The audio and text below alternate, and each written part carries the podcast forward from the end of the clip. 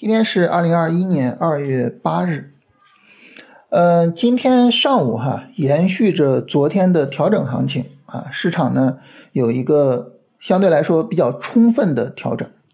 那这个调整呢没有跌破这个之前的低点啊，所以呢，呃，带来了一个三十分钟上的买点。然后呢，今天下午呢又是。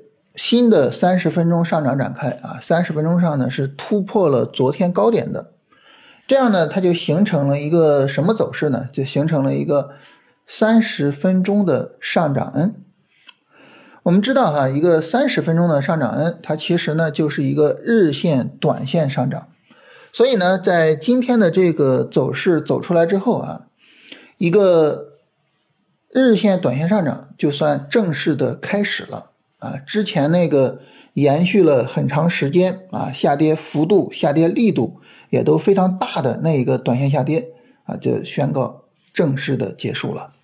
那虽然哈今天是有一个买点，但是呢，我们之前也说啊，这个买点呢它的价值没有那么大，因为它之前呢属于是日线波段下跌的加速段啊，整体的操作价值不是那么高。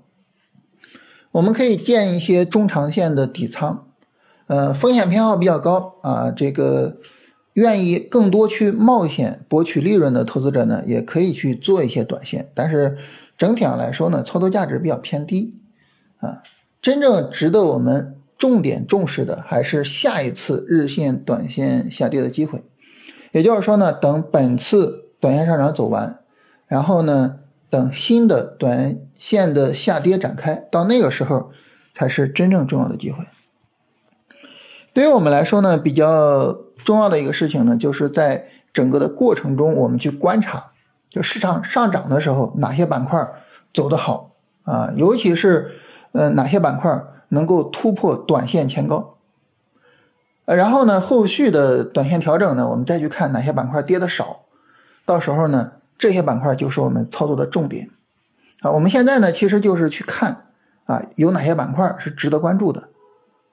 那么，根据昨天和今天这两天的情况来说哈，就基本上来说呢，三个大的方向是比较重要的啊。第一个大的方向呢，就是基建啊、建材、建筑啊、工程机械啊，就是这些方面啊。可以说是这两天表现最好的一个方向。那这个原因也很明确啊，就是因为，呃，我们要通过基建去刺激经济，是吧？呃，发改委还专门发了相应的文件。第二个方向呢，就是周期的方向，啊，像原油啊、煤炭啊、钢铁呀，啊，都走的特别好啊。这里边呢，尤其是煤炭走的特别强啊，煤炭是突破了前高的。那么。这个方面呢，主要是因为周期的涨价逻辑，是吧？我们看到就是它们对应的商品的价格是在上涨的，所以呢，它们跟着呢也有了比较好的表现。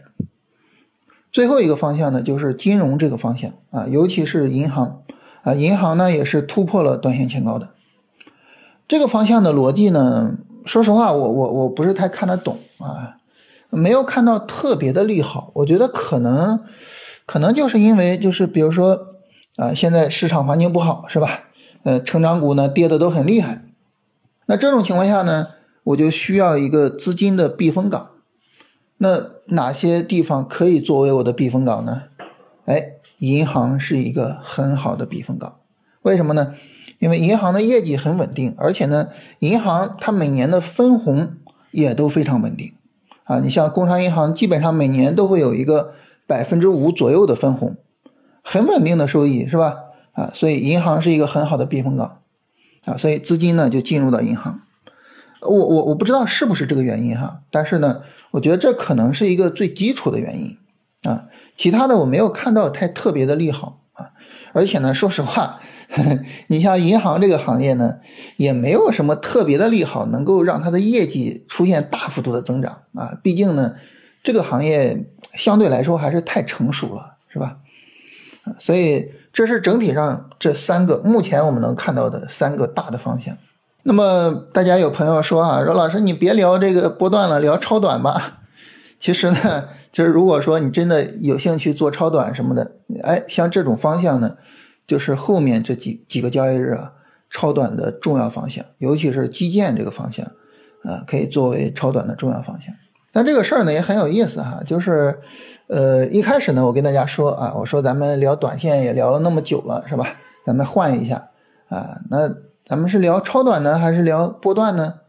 大家呢可能就哎更多的觉得这个。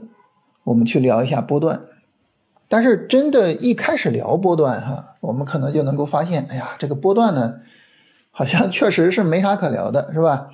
昨天呢，我们说了啊，这个要等下一次日线的下跌，呢是一个重要的啊，这个做买入的机会，那就等啊。然后呢，等的过程中干嘛呢？是吧？呃，这个时候可聊的就没有那么多。啊，所以呢，就是你一做这个波段呢，就发现，哎呀，这个东西可能不是那么有意思啊，不是那么有趣啊，所以呢，可能大家也想着，哎，要不咱们聊超短吧？所以从这个意义上来说呢，就是一方面呢，啊，我真的很佩服那些，比如说，呃，很多价值投资者也也在做自媒体，然后人家每天都能写很多东西，是吧？很佩服啊，这 不知道人家每天都怎么想出来的那么多内容。另外一点呢，很重要的就是，当我们在做中长线的投资的时候，真的就特别特别的需要那个做冷板凳的，哎，这样的一个交易状态啊，就是要有足够的耐心。我既有足够的耐心等待机会，也有足够的耐心去持仓啊，只有这样呢，才能够真正的去啊把股票做好，真正的把自己该赚的行情赚到了。